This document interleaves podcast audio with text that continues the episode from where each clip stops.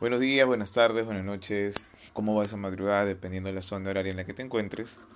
En el episodio 2 eh, vamos a hablar este, sobre el perdón. El perdón tiene la conceptualización como el acto de olvidar alguna falla, error o afrenta sin guardar rencor. Eso es lo que el significado del perdón. El perdón siempre está, siempre está ligado a lo que es el acto de olvidar y yo no sé si eso sería lo, adecuado, ¿no? Normalmente el, perdón es olvídate de lo que pasó, olvídate de lo que sucedió. Y yo creo que es bien complicado que una persona olvide. A veces uno puede escapar o tratar de llenar este, ese espacio con algún otro recuerdo o buscar una forma de bloquear la mente. Pero creo que el acto de olvidar, sobre todo cuando es una afrenta o es algo que te han hecho, es bien complejo. Desde, desde el inicio eh, hasta el final. Yo pienso que lo ideal, en el caso que ha, habido algún problema o una, o una falla, yo creo que lo ideal sería este, tratar de superar lo que ha pasado, más no olvidar. El olvido, eh, por lo que yo tengo entendido, abarca una generalidad eh, de acciones o de hechos, cuando normalmente la mente, lastimosamente, o los sentimientos son selectivos. Normalmente nosotros le ponemos un valor a cada acción y a cada persona por lo que hemos convivido con esas personas, por lo que nos parece, si nos agrada, por la empatía y demás cosas, ¿no? Entonces, eh, mi opinión del perdón, yo creo que hay dos tipos de perdón, ¿no? Uno es el perdón eh, que te genera un nuevo inicio, o sea, la acción de perdonar diciendo, bueno, he puesto en una balanza las cosas negativas que has hecho sobre las cosas positivas, entonces te perdono porque yo creo que eres humano y podemos hacer las cosas bien a partir de ahora o reintentar mejorando las cosas, ¿no? Ese es el tipo de perdón que digamos, este, a mi opinión, es el, el más efectivo, ¿no? Y luego el otro perdón que es, es el perdón ya eh, cerrado, ¿no? Te perdono simplemente porque, bueno, no eras lo que yo creía. Te perdono porque no quiero cargar de repente alguna molestia o demás, porque me hace daño a mí tenerle cólera a una persona a la que he valorado. Entonces te perdono simplemente para cerrar el capítulo, ¿no? Podría resumirse en, en uno es el, el perdón de volver a comenzar y el otro es el perdón de ya acabó todo, ¿no? Punto final. O sea, es el, perdón que tú das a una persona que no quieres saber más de esa persona, pero no te deseo el mal y demás. Normalmente e, ese tipo de perdón es el perdón cliché, ¿no? El que viene acompañado con que no te deseo el mal, ojalá que todo te vaya bien, pero por dentro estás diciendo no te deseo el mal, pero si te mueres o, vives eh, me da exactamente lo mismo, ¿no? Entonces el clásico perdón que tú le das a una persona con la que te falló y ya no quieres saber más de, esa persona. Ahora, el perdón también este, se puede utilizar como un mecanismo de manipulación, ¿no? O sea, eh, perdóname porque si no me perdonas, eh, mi vida se va a ir a pique, me voy a poner mal, voy a sufrir, tú eres una persona buena, no me hagas sufrir o demás. Yo pienso que ese tipo de perdón eh, por manipulación, que es que normalmente que se ve en las películas o en las novelas, ¿no? Donde una persona no está para nada arrepentida y te pide perdón y piensas que en el mismo día las cosas se van a arreglar. Yo estoy completamente seguro que el perdón no puede ser inmediato salvo cosas tontas, ¿no? Salvo que yo me equivoque en el horario de la película, salvo que yo me equivoque en qué cremas te gustan para ti en, tu hamburguesa, o si te gusta el picante o no el picante. Ese tipo de perdón es inmediato y ni siquiera es un perdón, podría considerarse una disculpa, ¿no? Pero uno a veces utiliza el término perdóname, ¿no? No fue mi intención, deberías estar más atento, bueno. No es inmediato. Cuando tienes un, una situación de conflicto de intereses, cuando una persona te ha dañado o ha hecho algo que te ha hecho sentir mal, la persona para primero solicitar un perdón tendría que analizar qué es lo que ha hecho, qué lo motivó a hacerlo y si lo va a seguir haciendo, si está en la capacidad de ya no cometer ese error. Y eso a su vez requiere un análisis interno, una autocrítica de por qué estás equivocándote en esa situación y si verdaderamente te estás pidiendo un perdón porque te sientes mal o simplemente porque no quieres que la otra persona se ponga mal. Mi opinión, que de repente va a ser contraria a la mayoría de personas, es que si no lo sientes no lo pidas. Normalmente nos enseñan por las normas eh, sociales que uno cuando se equivoca tiene que pedir perdón. Yo pienso que no. Me parece que las cosas vacías en cualquier tipo de situación de, de la vida no se deben hacer. Eh, no digas te quiero si no lo sientes, eh, no hagas las cosas que no sientes en el momento y si no sientes la necesidad de pedir perdón no lo hagas por compromiso. Porque hay personas que son muy susceptibles o que de repente están en una etapa de su vida o de la relación donde se quieren aferrar a algo y si tú les dices, ok, perdón, la persona puede creer que ya todo está bien o hacerse ideas de cosas que nunca van a pasar cuando tú en el fondo sabes que el perdón que dices es por compromiso, no porque verdaderamente te parezca mal lo que tú has hecho, ¿no? Partiendo de eso, ahora, cuando te perdonan, ¿cómo te das cuenta si una persona te perdona porque quiere poner el fin a la historia o porque tiene la intención o la confianza o quiere correr el, correr el riesgo contigo de volver a intentar o, arreglar ese inconveniente que tuvieron, ¿no? Yo pienso que la muestra más sencilla de eso es la forma en que te lo dice. Si una persona te perdona de forma inmediata, duda. Porque normalmente pasa eso, eh, sobre todo en las relaciones de pareja, ¿no? Te equivocas, sé qué, me equivoqué, ya, ya, ok, te perdono, ¿no? De la boca para afuera. Tu flaca llega a su casa, dice te perdono, pero ya de repente por dentro, por su orgullo, demás, está triste, está molesta, está rabiosa, está devastada y en su cabeza va a ir pensando la manera en cómo se la cobra o cómo simplemente te deja, ¿no? Y las mujeres en ese aspecto, no todas, habló a título personal de mi apreciación, yo siempre he tenido una gran admiración por la mujer. Pienso que en la mayoría de actividades son mucho mejores que nosotros los hombres. Y lo he comprobado, porque los análisis que tienen sobre las situaciones suelen ser mucho más acertados que los de nosotros los hombres.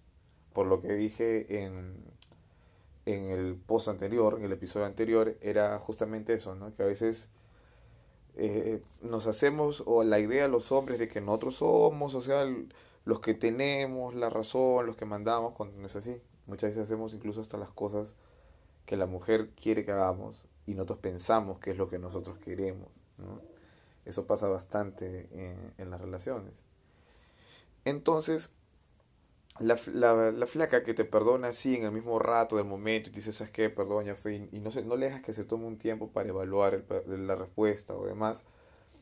Puede estar pensando en su cabeza ya que la relación para ya acabó. es algo gracioso, pero eh, siempre voy a... Eh, tomo como referencia lo que pasaba en la facultad y lo que pasa con, con mis amigas o, o, o, con las personas que, que converso, ¿no? Dicen, pero si estaban tan bien, ¿cómo acabaron así de la nada, no? Eh, y normalmente e, es algo alucinante, ¿no? Porque hay mujeres que siguen dentro de una relación cuando su relación ya acabó hace tres, cuatro meses atrás, ¿no? Entonces, eso era algo bien alucinante. Eh, por ejemplo, ¿no? Ves una pareja junto un día, o sea, porque lo que tú ves de afuera, tú no sabes lo que está viviendo dentro la, la pareja, ¿no? Lo ves en el, eh, caminando en, en, el patio de la facultad, o te lo cruzas en, el cine y demás. Y tú crees que está todo bien, pero tú no sabes qué pasa dentro de la relación. Pasa un día y te encuentras a, la chica o al pata, te encuentras en la cola del súper y, te dice, ¿qué fue? No, ya terminamos. Y la clásica es, pero ¿cómo? Si estaban tan bien, ¿cómo fue así de la nada?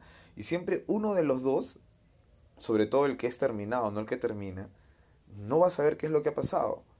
Entonces va a decir, normalmente la flaca es la que termina, ¿no? Y el chico es que dice, pero yo no sé qué ha pasado, o sea, fue de la nada, ¿me entiendes? Y el pata está consternado, preocupado, comienza a hacerse ideas de que de repente hay otro pato, además cuando en realidad la chica se armó de valor para por fin finalizar algo que ya ha venido pensando hace tres meses.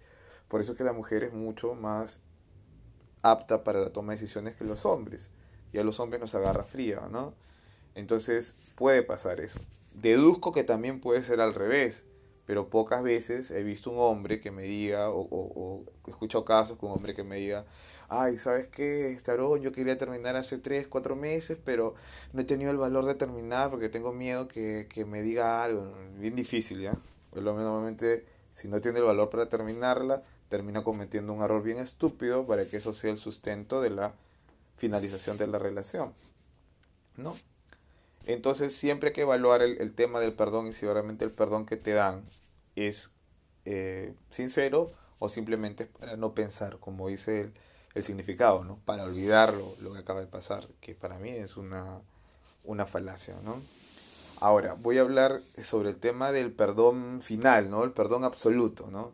Es cuando una persona se toma un tiempo, evalúa, se da cuenta de repente de que bueno, que valora lo, quiere sacar lo positivo de la relación, te perdono, pero no quiero saber más nada de ti. ¿No? Digamos que ese es el perdón del punto final, ¿no? El, el, perdón donde acaba todo, donde otra persona te consultan, tu entorno te pregunta qué fue, tú ya perdonaste, pero no quieres saber nada de esa persona. Normalmente ese perdón final viene acompañado de, de un dolor interno, ¿no? De una decepción, ¿no? Y yo pienso que a veces más que la infidelidad, lo que le puede golpear a una persona es la decepción, porque el ser humano por sí le teme al cambio. Y fuera del cambio, creo que el que viene ligado a eso también es el temor a que las cosas no salgan como uno planifica, ¿no? A que se caigan tus ilusiones, tu esperanza sobre algunas cosas. Entonces, ese golpe creo que también suele ser eh, muy fuerte, ¿no? Entonces personas buenas que te perdonan de, de forma final porque quieren tener un buen recuerdo, pero obviamente si tú le ofreces que vas a hacer cambios, que vas a mejorar o demás, eh, no le parece importante eso porque ellos ya no quieren saber más nada, porque no es porque sean malos, porque muchas veces las parejas eh, al no hablar de estos temas o razón por la cual también eh, yo escuchaba podcasts y demás y, y, leía y veía temas al respecto es porque Normalmente estos temas no se conversan. Las parejas cuando van bien, normalmente no, no tocan ninguno de estos temas y cuando van mal, mucho menos. Entonces, a una persona no explicarle el motivo del perdón a veces es perjudicial porque, pongamos un ejemplo, ¿no? Eh, le fallas a tu pareja, ¿no? Como hombre, ¿no? Y la chica te, te perdona, ¿no? Dice, sí, ya te perdono, no te preocupes, ¿sabes qué? Ya está, sé que eres humano, bla, bla, bla, bla. Chicas, aunque ustedes no lo crean, los hombres somos tercos también, somos burros. Entonces si a un hombre tú le dices te perdono, el hombre automáticamente, como solamente su mente tiene un solo canal, no ve las posibilidades y se hace la idea que tu perdón significa ya lo olvidé, ya pasó, yo te quiero, ¿no? Entonces ustedes se reirán y dirán, pucha, qué idiotas, ¿no? Te perdono no significa que yo quiera volver contigo, quiera estar Los hombres lo entienden así. Porque el hombre como es más práctico y más pragmático al momento de expresar sus sentimientos, para el hombre que una persona le perdone significa que, ok, ya, se solucionó. Entonces, el hombre no se va a poner de repente, la mayoría, ¿no? No generalizo nunca, ¿no? A pensar cómo debió ser, cómo, cómo debería ser las cosas, simplemente es, me perdonaste porque algo debes sentir, punto. Entonces lo, sería bueno siempre, chicas, cuando quieren dejar por finalizado algo y poner el punto final, explicarle que el perdón nos viene acompañado de un to be continuo, ¿no? O sea, la historia no va a continuar, simplemente queda ahí, ¿no? Y si son ya bien maduras, también podría venir a decir, yo te perdono para no sentirme mal y no lastimarme, porque si no te perdono, me voy a seguir castigando, ¿no? Entonces, esa sería la primera parte que estamos tocando del, del perdón, vamos a terminar con, con la cortina y vamos a hablar sobre el, el análisis final sobre este tema que, que, me lo mandaron en un mensaje, me pidieron que hable justamente del, del perdón, ¿no? Y hay muchas canciones que hablan del, del perdón. Justamente estaba escuchando una canción de Nietzsche que es No me pidas perdón. A ver. Esta canción tiene dentro de todo mucha razón con el significado del perdón a mi apreciación. ¿no? Vamos a dejarle eso escuchando esto mientras que hacemos la segunda parte del, del episodio, ¿no? del podcast.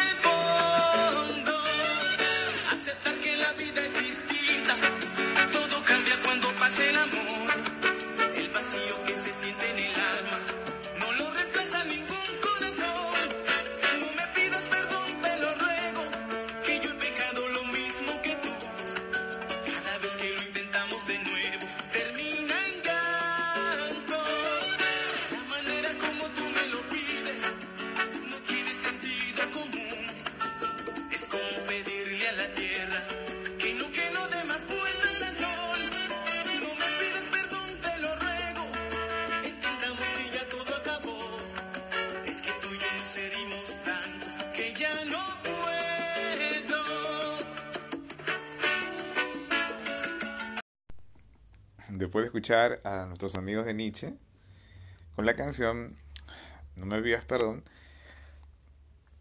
como para cumplimentar ¿no? lo que yo les decía con respecto al perdón que a veces se da sin análisis, ¿no? Esa es la continuación de cosas que están mal, porque se perdona simplemente por el temor de perder y no por el temor de querer hacer las cosas mejor, ¿no?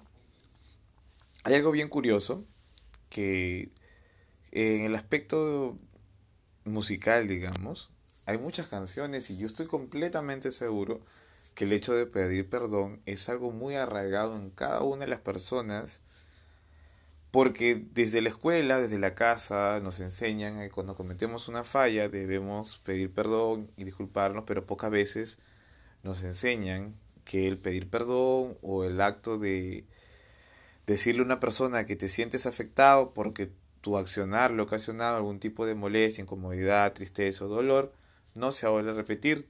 Normalmente el perdón es como una manera de decir no quise hacerlo y ya está.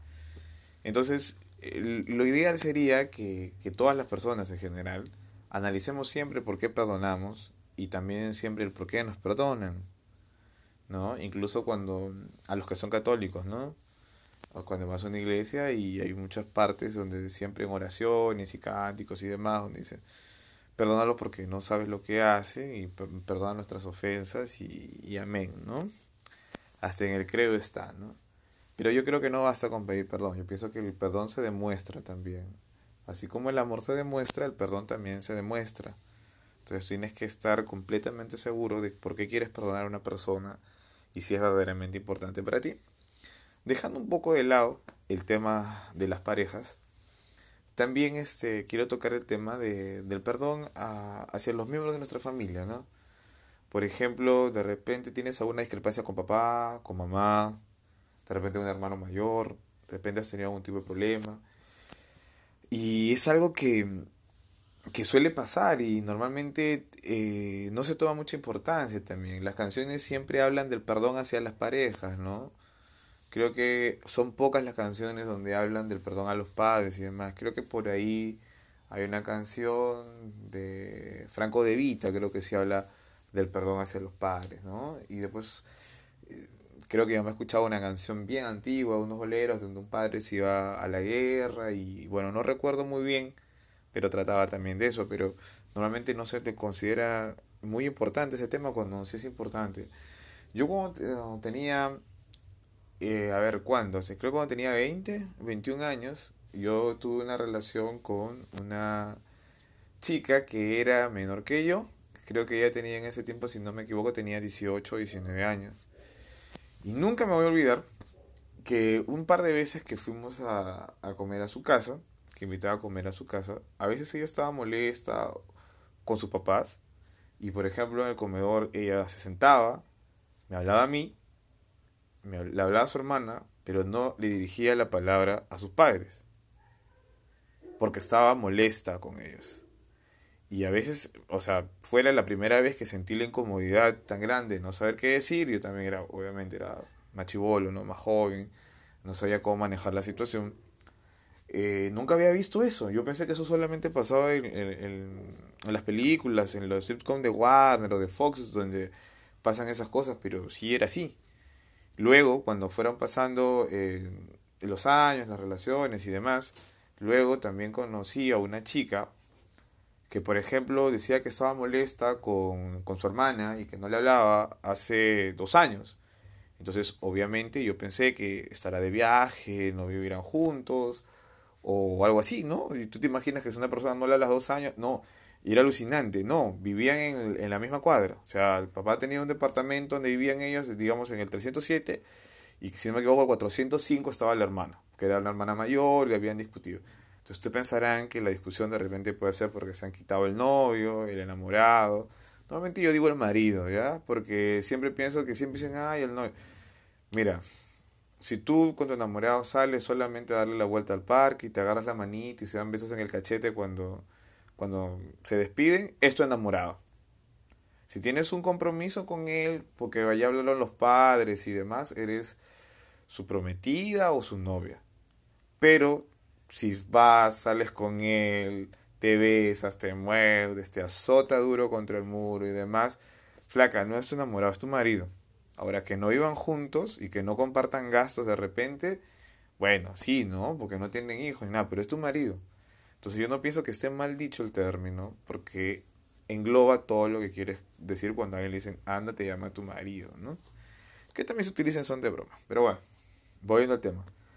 el motivo de la discusión que habían tenido esas hermanas para no hablar hace dos años era que un día la señorita se había ido a una fiesta, una reunión, y le había dicho que no le dijera nada a sus papás y que deje las copias de las llaves del departamento.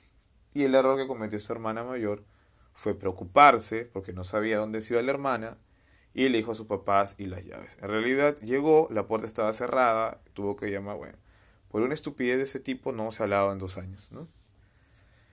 Bueno, entonces, de ese mismo punto de vista que tengo yo, que me parece una estupidez, algunas de ustedes o de ustedes dirán, no, de repente a ella sí le afectó, demás, pero normalmente no. Cuando el orgullo pesa más que la razón, o el orgullo pesa más que el sentimiento, ahí comienzan los errores, los distanciamientos, tanto en, los problemas familiares como en los problemas este, de pareja.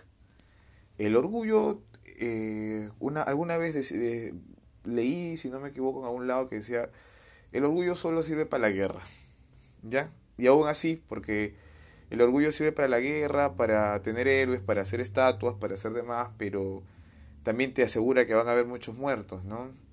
Yo soy una persona que estoy en contra de la violencia, más no estoy a favor de la injusticia, o sea, si a veces se tienen que librar batallas, se tienen que librar porque es un bien común o un bien mucho más amplio, ¿no? Por un ideal, ¿no? Pero a su vez también sé que el orgullo no genera ningún tipo de beneficio más que alimentar el ego, ¿no? Y a veces si tú tienes tu autoestima bien desarrollada, no necesitas aumentarte el ego por ningún motivo, ¿no? Ya tu autoestima es suficiente. Tú sabes quién eres, sabes lo que das y sobre todo sabes a quiénes le entregas tu tiempo, tus sentimientos y, y demás, ¿no? Creo que es así. Ahora, para finalizar el tema del perdón, eh, hay personas que en el hecho de muerte, a pesar de todas las atrocidades que han hecho y lo injusto y demás, no tienen una tranquilidad hasta que piden perdón. Y es triste porque piden perdón cuando ya de repente el perdón sirve simplemente como una muestra de humanidad tardía, ¿no? Yo nunca creo que sea tarde, mas tampoco pienso que la última hora sea la más adecuada. Hay que diferenciar esas expresiones, ¿no? Cuando uno dice, nunca es tarde, está bien, pero no vas a esperar que pasen un año, dos años, cinco, diez, veinte años y creer que tu perdón en ese, tu perdón en ese momento va a ser tan efectivo como si lo hubieras hecho a la semana, a las dos semanas, o en el tiempo que te creíste que, que, o que ya sabías que estabas preparada o preparado para dar el perdón, ¿no? Hay que evaluar eso, siempre conceptualízate, siempre contextualízate, o sea, es muy importante que vean el contexto de las cosas. Eh, no basta decir el yo quiero, justamente conversaba con, con una amiga que es amante de la frase de querer es poder. Yo pienso, y fui a alguna vez a un seminario, una capacitación, si no me equivoco, donde hablaban justamente, el tema del seminario era querer es poder y decían querer es poder es la mentira más grande del mundo. Y yo me quedé marcado. ¿Ya? No soy muy amante de los de ese tipo de, de, situaciones, del tema de los este congresos, ni los libros de autoayuda, ni no soy muy amante porque pienso que muchas veces repiten o, o tienen clichés sobre cosas que, que no suman, ¿no? Simplemente es redundar en el tema. Pero lo que sí me, gustó de ahí es que decían justamente que querer eh, no es poder, hacer es poder. Y, y te lo, lo, pueden comprobar ustedes de una forma muy sencilla, ¿no? Yo quiero tener un millón de, dólares, pero si no trabajo y no me muevo me quedo sentado en el mueble viendo Netflix, no los voy a tener, ¿no? Yo quiero una mujer o tener una flaca que, que, me comprenda, que me entienda, que sea tierna, que sea dulce conmigo, ¿no? Entonces, si yo no soy de esa forma, ¿cómo, cómo podría yo tenerlo? ¿no? Eh, no sé, quiero irme de viaje. Ya quieres, pero si no hago nada para comprar los pasajes no me puedo ir, ¿no? Y aún así haciendo las cosas, hay algunos factores externos que a pesar de tu acción, no solamente va a requerir que actúes, sino que seas constante. Y aparte de que seas constante, que seas una persona que canalice sus objetivos y la energía que tiene para alcanzarlos de una forma correcta, no solamente hablando. El perdón es un acto que yo creo que engrandece al ser humano. Simplemente debemos tomar la importancia necesaria, ¿no? Y el tiempo necesario para evaluarlo si se merece o no se merece. Es mi opinión, no pido que pienses como yo. Pienso que algunos perdones se tienen que dar y algunos no se tienen que dar hasta el momento que te sientas maduro o preparado para darlos. Porque si no es un saludo a la bandera. Quiere decir, se ve muy bonito, eh, es lo correcto socialmente, pero no es algo que sientas, ¿no? Y ahora estaba haciendo memoria que otras canciones hablan del perdón, además, pero había una canción espantosa que hablaba justamente del perdón como, como manipulación, ¿no? Y era justamente una canción este, antigua de... Qué rico nombre el de este cantante, ¿ah? Eddie Lover. Yo también si algún día soy cantante, quisiera también que mi apelativo sea Lover, ¿no? Creo que más claro que eso ni, ni el agua, ¿no? Antes del, de concluir este, este episodio, les quiero dejar un pedacito de esa canción para que escuchen. Les aseguro de repente que algunas personas la deben haber escuchado en algún momento.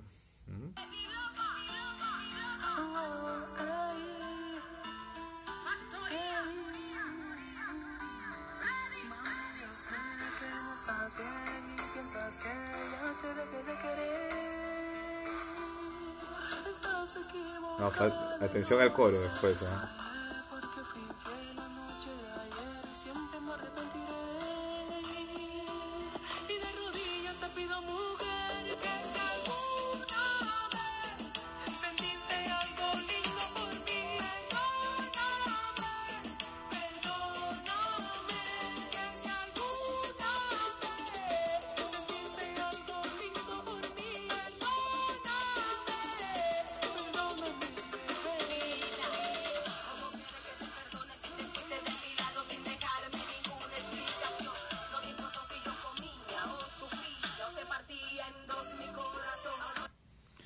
¿Ya? ¿Escucharon? ¿Ves? O sea, si alguna vez sentiste algo lindo por mí, perdóname, ¿no? O sea, estás coaccionando mi, mi perdón, aferrándote a cosas que ya pasaron, ¿no? En el pasado. Entonces hay que pensar bien a quienes perdonamos y de qué forma perdonamos, ¿no? Repito eso una y otra vez porque me gustaría que internalicen e, ese, ese mensaje de este episodio, ¿no? Eh, estoy sorprendido, hay muchos temas más para, para, seguir subiendo. Recién estamos probando esta plataforma. Este, tuve respuestas de inmediato de, de unas personas que, de mi entorno y de muchas personas que, que, no conozco. Bueno, digo muchas cuando han sido creo que cinco o seis, pero para que sean en, en un par de horas, en realidad eh, me da gusto, ¿no? Que haya personas que le haya parecido interesante el primer este episodio. Creo que este episodio le va a simpatizar más porque creo que tiene mucho que ver con lo que vivimos en, en el día a día, ¿no? Les repito una vez más que cualquier sugerencia o demás pueden escribirme, pueden... Eh, les recomendaría que se bajen el app. El app se llama Anchor, es este, una app gratuita y al poder bajarlo, cuando hagan actualizaciones o demás, le va a llegar una notificación. No cobran absolutamente nada, no tiene publicidad así que no le va a molestar ni llenar espacio en, los celulares, ¿no? en las plataformas que estén utilizando, en la computadora además. Están, hay muchas cosas, no solamente eh, mi podcast, hay cosas muy interesantes sobre diversos temas.